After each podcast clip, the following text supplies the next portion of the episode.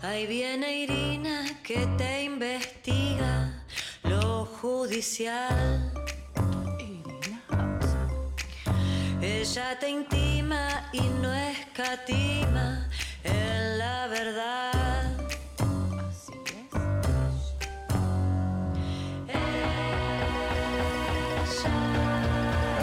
¿Quién sos? Irina Hauser. Irina Irina Hauser. Muy buenos días, Froilán Hauser. Muy buenos días.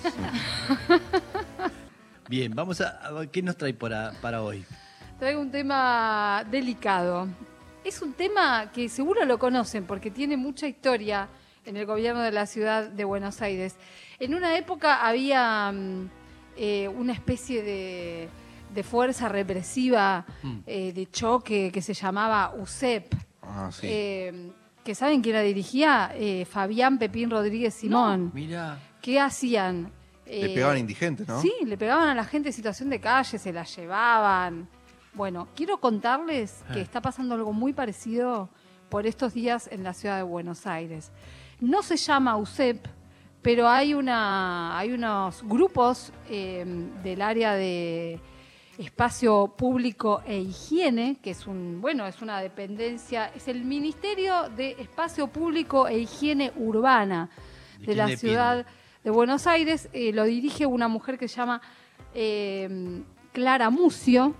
Una- es una mujer joven. eh, estuve mirando un poco quién era, ¿no? Porque Claro. me, me llamó la atención. Y desde hace varios días que vengo escuchando estos relatos eh, que son escalofriantes. ¿Qué hacen? Van con unas camionetitas. eh, parece que en algunos casos son grises y blancas, en otros son amarillas. A veces van junto con un camión de la basura a lugares donde están, como ellos lo llaman, las ranchadas. Vieron que a veces se ubican por ahí grupos de personas en situación de calle debajo de una autopista, Sí. a veces en esquinas, eh, a veces están familias enteras. Bueno, van con estos camiones y a veces llevan además eh, hidrolavadoras. Porque ¿cuál es el objetivo del área de higiene? La limpieza. Sí, La limpieza. Es demasiado literal lo que les Ah. estoy contando, sí. pero es así. Eh, de eso se ocupan, de la limpieza de la gente en situación de, sí. de calle. Eh, ahora les voy a contar un poquito más, pero estuve Limpiar hablando... todo lo que molesta, lo que se ve a la vista que queda feo. Exactamente. Limpiémoslo, le pasamos un manguerazo y chau Pinela. Lo peor de todo Mm. es que algunos lo llaman operativo invierno y les tiran agua fría. No, no. Bien. Bueno, algo de esto nos contó Claudia Enrich. Ella pertenece a una organización eh, que se llama Ciudad Sin Techo.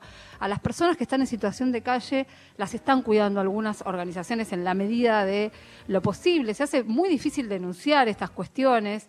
Las propias personas afectadas a veces tienen temor de, de denunciar, pero lo cierto es que van estos operativos y los dejan sin nada. Imagínense lo poco, lo poco que tienen. Y con estas técnicas que les estoy contando. Claudia nos explica algo de esto, la escuchamos. Como cada invierno, en esta ciudad autónoma de Buenos Aires, vuelve el operativo frío. ¿Para qué? Para que la gente en situación de calle no se vea. ¿Qué hacemos? Hacemos limpieza, como siempre, como todos los años. O no, cada vez peor quizás. ¿Por qué? Porque es una movida electoral del medio pelo argentino. Que el gobierno de la ciudad, junto con la Policía Metropolitana, saque, de la gente, saque a la gente que vive en situación de calle de la vista del ciudadano común. No para resolverle la situación o quizás mejorarla durante el invierno, sino simplemente para que no se vea. Esto es lo que hace. Hay denuncias y la realidad es que es muy difícil. Las denuncias las hace los vecinos, los ciudadanos de a pie, no la gente en situación de calle, porque las represalias son muy graves, son realmente graves. Entonces, no se hace denuncias a través de la misma gente, sino a través de las organizaciones sociales y los vecinos comunes. ¿Qué es lo que hace Ciudad Sin Techo? Lo pone todo esto a la vista y abre sus canales, todos sus canales, sus redes sociales, para que la gente manifieste lo que está sucediendo. Igual es tremendo, porque bueno, por ahí Ciudad Sin Techo y otras organizaciones lo ponen a la vista, pero como ella bien dice, hay un interés, eh, obviamente, de, de atraer o satisfacer a, a un electorado al que le molesta a la gente que está en situación de calle, ¿no? Claro, me imagino de llamando a ese vecino, ahí hay unos... Tenés el vecino que ayuda, pero tenés el vecino que va y denuncia, y saquen denuncia, a esto, sáquenme claro. a esto que me molesta, claro que sí. Y el tema es que no le dan una solución tampoco, no es que decís, bueno, eh, los van a llevar a un lugar mejor donde puedan resolver los problemas, no, le destruyen todas sus pertenencias, mojándolo, destruyen todo y termina en una situación terriblemente peor que lo resuelve ese día. Después a los dos días no debe tener otro lugar donde está y puede llegar a volver y a pasarlo. Es una locura. Estos No camiones de basura a veces les trituran lo que tienen, sus pocos colchones, Claro. documentos que tienen, por ahí tienen documentación. Claro, Hay gente que por ahí se va a cartonear, vuelve y no tiene nada. Fa. Eh, bueno, es dramática la, situación. Eh, también hablé con Horacio Ávila, que pertenece a una organización que se llama Proyecto 7, de la que es fundador. Horacio Ávila además vivió en la calle y, sabe de, qué se trata. Proyecto 7 fue la organización que de alguna manera impulsó el censo de personas en situación de calle. eh, larga una cifra que no tiene absolutamente nada que ver con la cifra del gobierno de la ciudad. En el, en el censo que se hizo este año se hizo un relevamiento de gente en situación de calle, todavía no se conoce el número, tuvo algunas críticas la, metodología, se hizo, se hizo por la noche y de una, o sea, y se hizo de una forma que no está claro si, si realmente habrán podido eh, relevar a todas las personas o si, o si habrán querido, ¿no? Eh, hoy por hoy el número de personas en situación de calle, según las organizaciones que tratan de protegerlas, se acerca a las 10.000. Eh, el número oficial que da la ciudad de Buenos Aires es de 2.548, eh, lo que le dio este año, que le da 30 personas menos que el año pasado. Y en realidad eh, las organizaciones lo que ven es que la gente en situación de calle Es mayor. es sí. mayor y lo vemos todos Sí, y claro, todas, claro. ¿no? Sí, que- Eh, bueno, lo escuchamos a Horacio Ávila que nos cuenta un poco también de la historia de, de estos, de estos grupos, eh, de estos grupos que, que tienen mucho de represivo. A ver. En la ciudad de Buenos Aires, históricamente, siempre el gobierno de la ciudad de Buenos Aires, desde que asume el macrismo, se dedicó a, a- a reprimir y a violentar a las personas en situación de calle con distintos organismos o grupos pertenecientes a espacio público. Y bueno, pero siempre a través de higiene urbana u otros este, grupos que componen eh, las contrataciones de espacio público, que siguió de cierta manera la manera la violencia encubierta, no como la, la UCEP que tenía presupuesto de chaleco antibalas y demás, como ya un, un organismo parapolicial, pero pero bueno, ahora volvieron camionetas blancas y grises no identificadas con pecheras amarillas que tampoco están identificadas. Eh, algunas dice emergencia y pasó en lo que es el bajo autopista y varias situaciones que, que se dieron comprobadas, donde les han sacado las cosas, documentación. Hubo un momento donde el gobierno de la Ciudad de Buenos Aires inclusive había armado un mapa eh, de ranchadas en la Ciudad de Buenos Aires que se lo pasaba a la, policía de la ciudad.